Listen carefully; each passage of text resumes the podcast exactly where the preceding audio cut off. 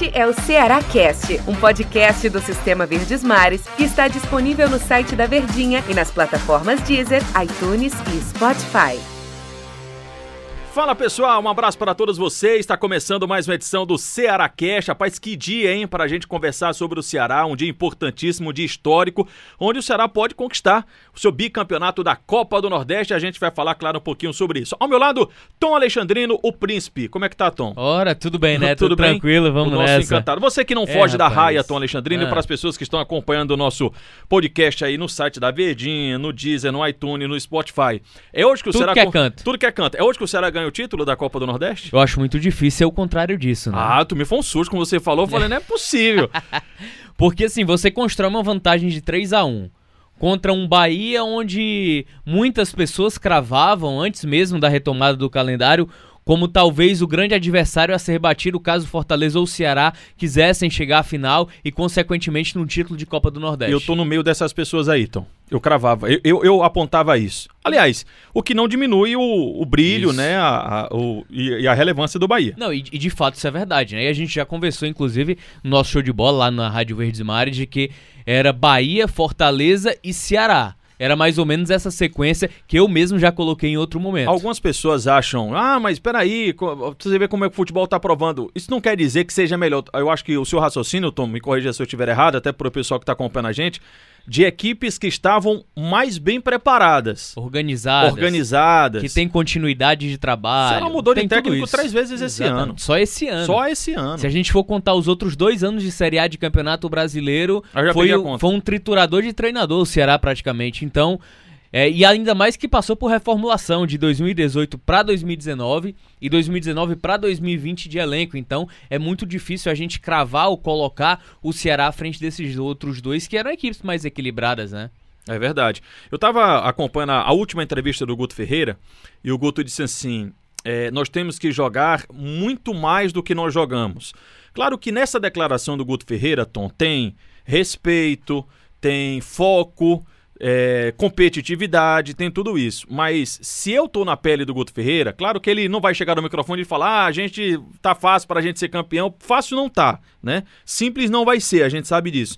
Mas se o Ceará repetir, não precisa nem jogar mais não, mas na minha opinião, se o Ceará repetir as atuações que ele teve contra Vitória, Fortaleza e Bahia no primeiro jogo, ele é campeão. E eu não falo, Tom, nem pela é, diferença numérica, a diferença do placar, vantagem do placar. Eu falo mesmo pela forma de jogar, pelo estilo de jogo. E aí onde, na minha opinião, a gente tem que dar todo o mérito pro Guto Ferreira. E aí a gente vai para colocar outra situação dentro do jogo. O Bahia ele vai partir com uma responsabilidade redobrada em relação ao primeiro jogo. O Bahia ele vai, ser, ele vai se lançar. Ele vai ter que tentar a todo momento jogar o Ceará contra as cordas. E aí é onde foi, digamos, talvez a grande mágica do Guto Ferreira é, para disputar a Copa do Nordeste. Tudo aquilo que ele pensa sobre futebol, sobre futebol ofensivo, sobre a forma de jogar, sobre a, a mesma forma de colocar o adversário contra a parede, em ser protagonista, ele viu que não teria tempo hábil para colocar isso em prática. Verdade. E o que foi que ele fez? Espera aí, eu vou ter que buscar um atalho. Eu vou pegar... achar um jeito. Exatamente. Eu vou pegar esse meu plano de jogo ofensivo, vou guardar ali na gaveta e esperar o Campeonato Brasileiro, porque na Copa do Nordeste, com esse meu plano, ele não vai dar certo. E aí, imagina só voltando aqui um pouquinho, se eu perco, eu, Guto Ferreira, perco dois clássicos em 15 dias o trabalho dele para esse início seria colocado em xeque pelo próprio torcedor. E aí de repente ele consegue dar uma reviravolta, consegue transformar um Ceará, buscou o atalho entre aspas mais fácil, que se defender é mais fácil do que atacar, como disse o próprio Rogério Ceni, é um fato, uhum. mas não é crime, é uma forma de jogar. Existem várias formas de ganhar. Não, não é demérito. Não é demérito nenhum. nenhum. Pelo contrário, eu acho que ele foi muito corajoso diante da rivalidade que nós temos em dizer peraí, nós estamos nesse momento inferior ao nosso adversário. Então a gente precisa buscar uma vantagem em relação a ele para ter uma chance de chegar à final do campeonato. Por isso que eu digo, Tom, que se o Ceará repetir a forma como ele vem, como ele vem jogando, ele conquista o título, o bicampeonato isso. da Copa do Nordeste. Ah, Tero, que, que, que jeito é esse que você está falando? Não sei se eu estou sendo claro. É o jeito inteligente de jogar. Eu acho que o Ceará tem sido um time inteligente como você concorda totalmente com o que o Tom Alexandrino está falando. Ora, meu amigo. Concordo totalmente, porque eu acho que o Guto Fellow faz o seguinte: meu estilo de jogo é esse, vou dar uma segurada. Ouso dizer hoje que no, do- no sábado, domingo não, no sábado, na estreia do Campeonato Brasileiro, o time do Ceará pode ser outro.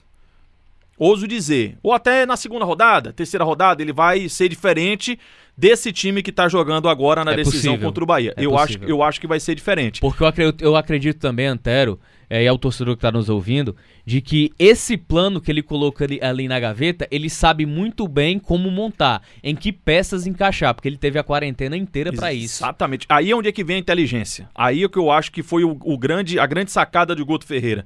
Ele foi um técnico esperto, no bom sentido da palavra. Como você falou, peraí, deixa eu ver aqui. Eu, eu tô no mata, não tô nem no mata-mata, eu tô no mata. Vou. Classifiquei, beleza, aquele primeiro jogo lá contra a equipe do CRB.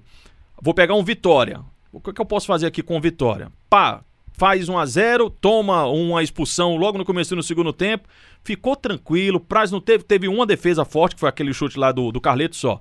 Vou enfrentar o Fortaleza. Jogou de igual para igual, diferentemente do que foi no clássico que tinha acontecido anteriormente pelo Campeonato Cearense, onde o Ceará não foi bem, perdeu o jogo por 2 a 1 poderia ter perdido por mais. Nesse jogo poderia ter vencido demais. Foi lá e venceu a equipe do Fortaleza. E foi muito inteligente contra o time do Bahia também. Foi extremamente inteligente contra o Bahia. Então, é, quando eu digo que se o Ceará jogar do jeito que ele vem jogando, eu não digo nem na formação tática, essa estruturação tática que o Tom é, lê muito melhor do que todos nós aqui, mas eu falo no na, de identificar qual é o jogo, Isso. entender como é que é o jogo. Ele, ele por exemplo, Bahia vai ter que sair pra cima, precisa de gol, beleza. Eu acho que pela maturidade, pela inteligência que o Ceará mostrou, ele pode jogar muito bem com essa necessidade do adversário sair pro jogo. E eu vou te falar, usando o bom cearense, o Ceará tá com a faca e o queijo na mão pra conquistar esse e- bicampeonato. E é queijo de coalho, viu? É, rapaz, e de forma invicta, viu? De novo, né? É porque o cenário, vamos lá, eu vou partir só do seguinte princípio. Na minha visão, se o Ceará mantém o equilíbrio que ele vem mantendo nas outras partidas, ele é bicampeão. Eu acho que não foge disso. Por quê? Tem vantagem. O Bahia vai ter que se expor ainda mais, o Bahia vai ter que arriscar ainda mais, e é justamente nesses riscos que o Bahia vai colocar dentro do jogo de um Ceará que defende como ninguém. É um ferrolho, ferrolho de igreja, praticamente, que é lá em cima, né? Não tem quem suba. É, é que nem Tem- o Clebão, grandão é, e fino. É, tem que botar umas 10 escadas pra poder abrir o Ferrolho. ferrolho lá da igreja. Ferrolho de igreja. Então o Ceará tem uma condição mais do que favorável pra conquistar esse bicampeonato. Nunca, nunca uma mão na taça e quatro dedos da outra mão ela serviu tanto Um, pra um agora. torcedor do Ceará disse assim: eu falei, e aí, como é que tá? O torcedor falou assim, Antero, estamos com a mão na taça, mas com os pés no chão. Eu disse, é, gostei Gostei, dessa, essa é boa. essa é muito essa boa. é boa. Até porque, Tom, o Ceará não tem um Charles. Quem é que vai? Aliás, não, não vamos adivinhar aqui, mas quem. Duas perguntinhas pra você. Quem você escolheria e quem você acha que vai escolher o Guto Ferreira? Vamos eu, lá. eu vou votar também, viu? Não vou fugir dessa. É, não. rapaz, é porque assim.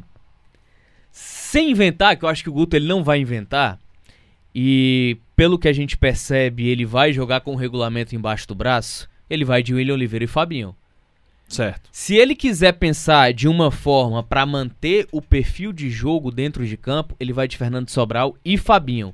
Mas eu acho muito pouco provável. Mas aí quem entraria lá no lugar do. Seria Rick e Leandro Carvalho. Não sei. Mas eu acho que isso não vai acontecer. Então eu acredito que vai ser, a- pegando aquele cinturão ofensivo, né? É, William Oliveira, Fabinho.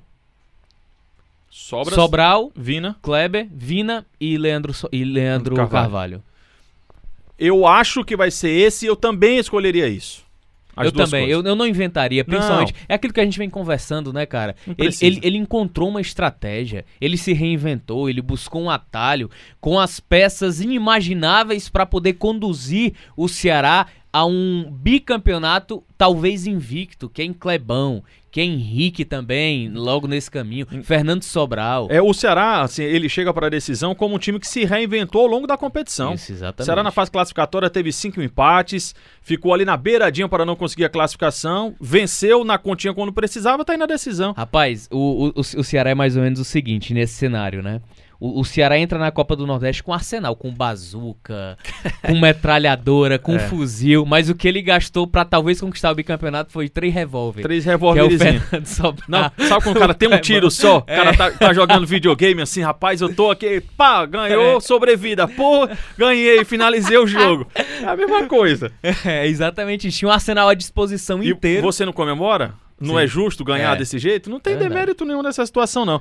É, o, e o engraçado que o Tom falou, pode ser campeão invicto, né? Mas pode ser campeão sem ser invicto também. Se ele Isso. perder por 1 a 0 ainda assim levanta a taça da Copa do Nordeste. Vamos esperar que seja de invencibilidade, ficava mais bonito ainda, né? Rapaz, tomara, viu? Ficava Porque mais bicampeão invicto da Copa do Nordeste, eu acho que dá não apenas um, um status pro Ceará, mas uma sobrevida e justiça também pro trabalho do Robson de Castro à frente do clube, né?